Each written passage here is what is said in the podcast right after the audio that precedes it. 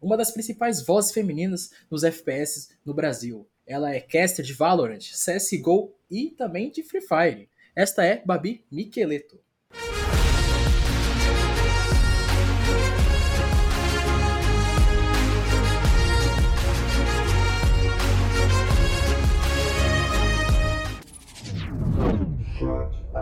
Bom dia, boa tarde, boa noite, fãs dos esportes. Mais um chat aberto começando. Estou aqui com a Babi Micheleto, narradora de, de Counter-Strike e Valorant. Fala aí, Babi, como você tá? Salve, salve, galera. Salve, Max. Tô bem, tô bem, graças a Deus. Aí na ativa e bora que bora. Antes de começar esse, esse, esse papo, por que você não se apresenta um pouco? Você não fala um pouco assim do que você tá fazendo uh, recentemente? Como tá a sua carreira no Valorant? Se apresenta aí, Babi. Fala um pouco da sua carreira, fala aí.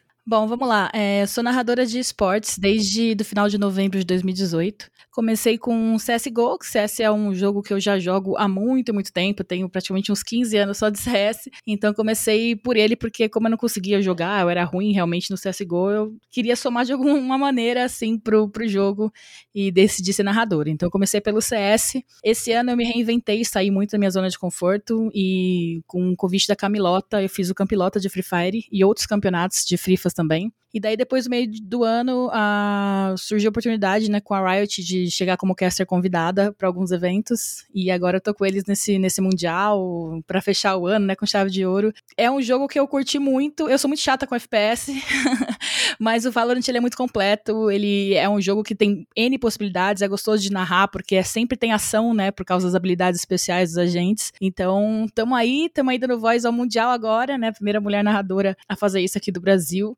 E tô muito feliz, muito feliz, Max. Cara, eu fico feliz também que eu já eu conheci você pelo, no, pelo Counter-Strike, mas ver que o pessoal tá tendo mais um leque de possibilidades na narração, no casting mesmo, não só com, com o nosso CSGO tradicional, mas também agora com o Valorant. E, Babi, agora como você vê assim a como que o Valorant ele está dando possibilidades por não só pelo pessoal do casting ter mais uma modalidade, mas como que ele está ajudando a comunidade em si, abrindo mais é, mais um leque de possibilidades, não só no tanto no masculino como no feminino, mas a gente está vendo mais, mais destaque no cenário feminino também. A gente vê que a Riot está tendo uma preocupação com o cenário feminino. Como que você vê que o Valorant está ajudando assim a comunidade? Então, Max, eu acho que assim, o Valorant ele começou há pouco tempo, né? É um jogo extremamente novo, mas ele começou da maneira correta. O, o cenário feminino ele já é muito unido. Desde o começo teve já um incentivo com diversos campeonatos amadores femininos. Então, acho que o pessoal meio que aprendeu com o que a gente demorou muito para aprender no, no CS, por exemplo, para dar esse espaço para as meninas, e o Valorant já trouxe isso de forma bem antecipada, né? A gente tem times que, que estão desde o começo realmente com a mesma formação, ou mudou uma player ou outra, mas é muito, é muito legal ver todo esse espaço que tá dando, sempre surgindo cada vez mais campeonatos femininos, mais campeonatos amadores, sempre tem. Se a gente pegar hoje para fazer pra abrir ali uma matéria de campeonatos amadores, vai ter realmente muito, muito investimento nisso, então o pessoal tá curtindo, como eu falei, é um FPS que surpreendeu muito, eu gostei bastante do tipo de jogabilidade dele também, então ele juntou, né, toda essa nossa era tecnológica, era de games, com o que a gente infelizmente teve que passar no passado, né, e, e conseguimos minimizar os erros para trazer um jogo ali com um cenário já muito unido, um apoiando o outro, sempre dando esse espaço para surgir novos talentos, tanto no casting quanto como players, managers, enfim, coaches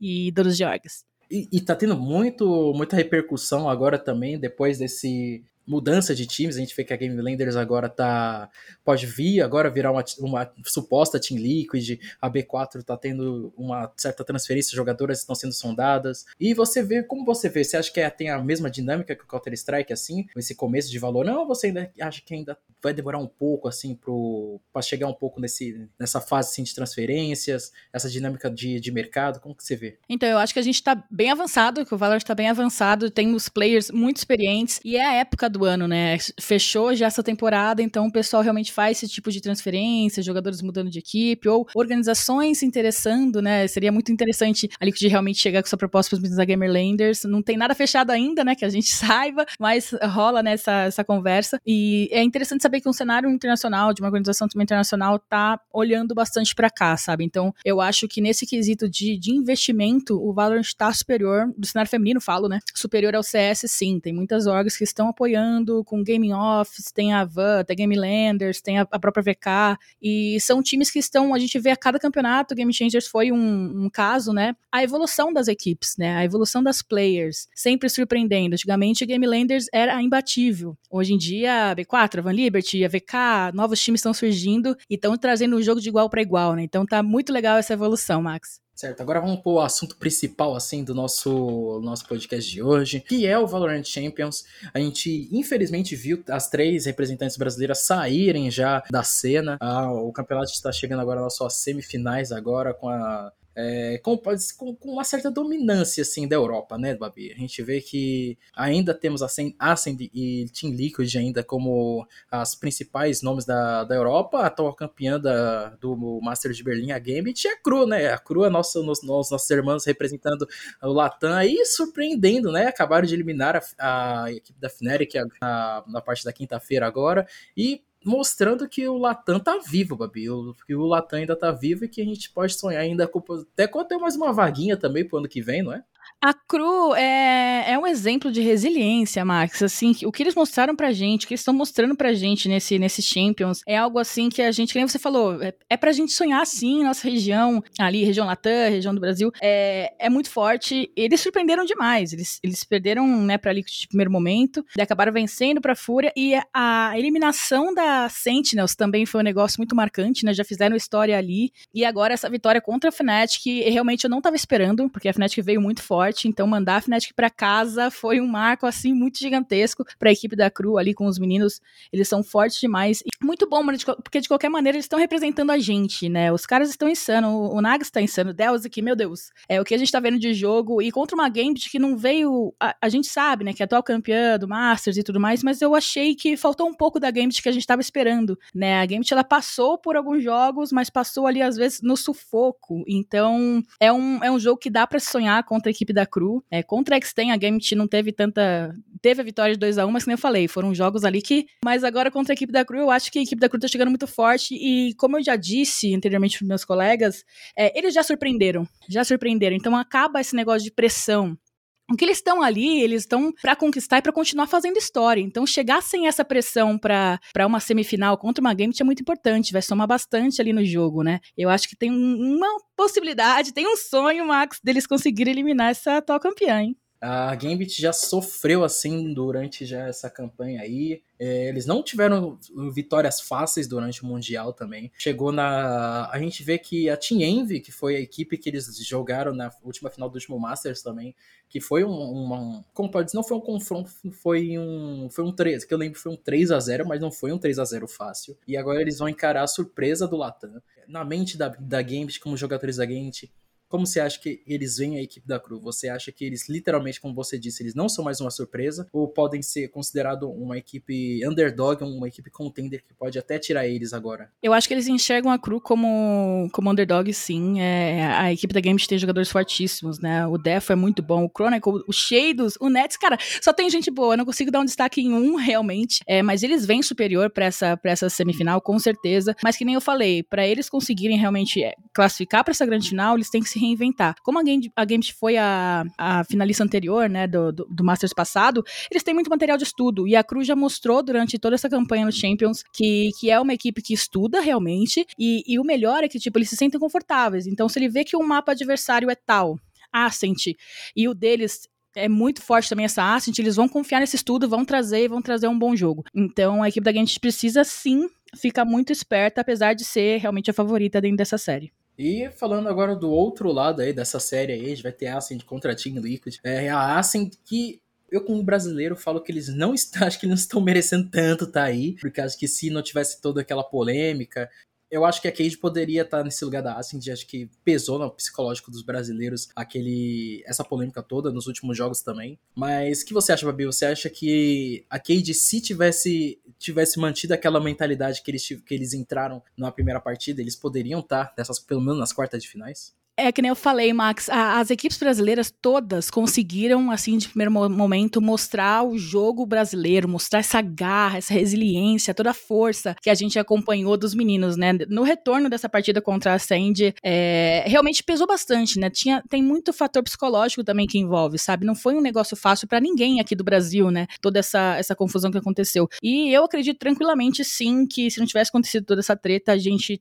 tinha uma grande vaga nessa semifinal também contra uma equipe da, da Team Liquid, Liquid, que é uma equipe experientérrima, né? Tem os irmãos ali, o Nivera e o Screen, que jogam FPS há muito tempo. O Screen tem 10 anos só de competitivo de FPS, então o cara tem uma bagagem, tipo, absurda, né? Mas, ao mesmo tempo, é uma equipe que a gente conhece bastante, né? Por ter toda essa bagagem de jogo competitivo, por ter toda essa característica que eles trazem, seria uma, um espaço que a gente conseguiria, sim, bater de frente contra uma Liquid. Infelizmente, não foi esse o cenário, né, que aconteceu, mas mas é, nessa série a, a Liquid é muito favorita. Agora chegando no ponto Team Liquid, Babi. Team Liquid. A gente vê que essa equipe da Liquid acho que é a mistureba do Counter-Strike que tá tentando dar certo no Valorant. A gente tem aqui o Screen, que, o Screen você mesmo falou que ele tem a bagagem gigantesca no Counter-Strike, mas que não deu tanto certo por conta do, dos problemas da Valve também. E também teve o, o, irmão dele, Nivera, que esteve junto com a Vitality. Nivera, quando ele chegou na Vitality, ele foi, tipo, teve uma ascensão meteórica, mais por conta dos problemas da Valve, que a,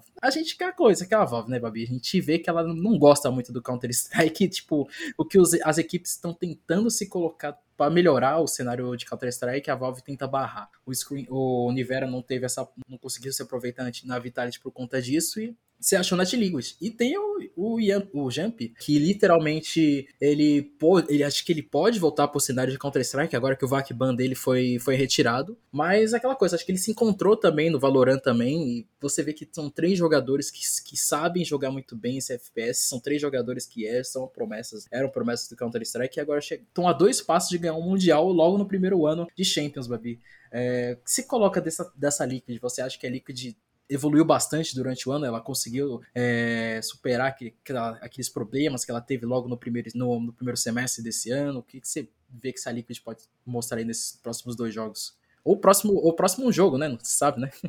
Nunca se sabe, né? Mas é que nem eu havia mencionado, a Liquid sim, para mim, é favorita contra a equipe da Sandy. É uma equipe, como a gente fala, é, essa experiência em palco internacional, em campeonato mundial, os meninos têm, então faz muita diferença. É, o Yamp, ele se encontrou sim no Valorant, e o legal é que eles já trazem essa bagagem do CS, de, do trabalho em team play, do como é legal trabalhar em duplas para algumas entradas em alguns spike sites, e essa, isso faz muita diferença. Eles têm muito poder de fogo, que eu falo assim, questão de ser bom de mira, e agora nessa adaptação, com, com todo essa, esse trabalho que tem que trazer com habilidades dos agentes, eles estão se encontrando e, cara, tá tá bem complicado, tá bem complicado que a Liquid chegou muito forte. Soukas também é um excelente jogador. E eu acredito sim, eu acredito sim, Max, que vai ser uma das grandes finalistas dentro dessa série. Contra. Cara, eu quero que seja cru. quero que seja cru, não sei se vai acontecer, mas, mas se for, eu quero muito, mano. Pero. Não, enfim, não sei se vai acontecer. Mas é uma equipe que é muito forte, muito e pode sim trazer o título, viu? Vamos ver, dependendo aí de quem passar, mas é uma grande candidata a levantar esse, esse título aqui do, do, do Champions. E agora falando do Champions, como você você acha que o Champions é o, a grande, o grande ponto de partida do cenário de Valorant para dominar o FPS mundial? Ou você ainda acha que para conseguir tirar esse trono do Counter Strike ainda vai demorar muito? Porque a gente vê que, que o Counter Strike ele tem diversos torneios além dos torneios da RMR da Valve, né, Babi? São torneios que são várias empresas que estão que nesse meio. A gente vê Blast, a gente vê ESL, DreamHack. São tantas possibilidades para os jogadores conseguir ganhar, farmar não só um pouco de dinheiro, mas também diversos troféus também. Você acha que esse caminho também pode ser dado no Valorant? Ou você acha que o, o cenário competitivo está muito bem servido só estando nas mãos da Riot? Não, é, com certeza eu acho que foi um, start. Acho que esse ano foi um ano para realmente sentir como que seria essa aceitação do Valorant, das organizações, dos players, enfim, de todo o cenário. E foi muito boa, muito positiva. Muita gente jogando, muita gente consumindo Valorant no dia a dia, criadores de conteúdo e afins. Eu acho que, que a Riot vai continuar investindo muito nesse cenário e que também outras empresas, outras marcas podem investir talvez num cenário um pouco mais amador, né? Não focar tanto ali no, no, no nível profissional, fechado a times, a organizações. Abrir mais um pouco mais para time que a gente conhece nível amador, que também consome muito esse tipo de jogo. Mas eu acho, Max, que, que começou muito bem. Foi um ano muito bom pro Valorant. Então só temos a crescer, é, cada vez mais conquistando o público, conquistando realmente é, todos os tipos de, de pessoas que queiram trazer pro, pro FPS o competitivo. E acho que foi só uma porta de entrada, acho que realmente vai expandir demais em 2022 2 é, vai ser o jogo aí, acho que na minha visão, mais falado em questão de FPS. A gente vê que literalmente o cenário, o cenário internacional está se mostrando a porta de, de, entrada de diversas organizações. A gente vê que MIBR e NIP literalmente estão de olho também no Valorant, né, Babi? A gente vê que a NIP já está fazendo seus movimentos no Brasil. MIBR também está de olho no, nesse, nesse meio também. Mas aquela coisa, você acha que tem é muita organização para pouco jogador? Ou o Valorant está bem servido, tem muitos jogadores que podem fazer, que, que, tá, que tem organização assim que de sobra para compor esse competitivo brasileiro. Eu acho que só tem a somar, Max. Só tem a somar, vendo mais organizações, investindo bastante. São muitos players bons, muita gente boa que a gente acompanha que não tem time, às vezes fazendo uma live, jogando aí nas rankeds da vida, como o pessoal fala, mas que, que pode ter uma oportunidade caso venha a formar um time competitivo. Eu acho que essa questão de ser pouco player, não. Acho que o investimento esse ano de 2021 foram né, um pouco mais reduzidos reduzido ali em questão de organizações realmente investindo, com salário, com, com toda a estrutura para as equipes, mas se surge alguém, faz, sei lá, uma peneira, faz um campeonato para revelar um, um, um, time, talvez para realmente abraçar com o investimento, a gente tem muito talento, muito talento sim, que, que cabe, que dá para distribuir aí para mais diversas orgs que quiser entrar dentro do cenário. E Babi, agora vamos falar de uma coisa boa, né? Porque a gente vai ter campeonatos presenciais confirmados agora no novo estúdio da Games, agora na, na, na Barra Funda, aqui na cidade de São Paulo. E, cara, como vai ficar pra sua vida, né, Babi? Você vai ficar literalmente aqui e lá pro, pro Counter-Strike, pro Valorant, tá? até mesmo pro Free Fire também. Você acha que você vai conseguir colocar assim né, na sua agenda assim para estar tá presencialmente para narrar o, um Valorant logo no, nesse começo de ano? Como você acha que vai estar tá a expectativa para os presenciais ano que vem? Gente, pergunta difícil.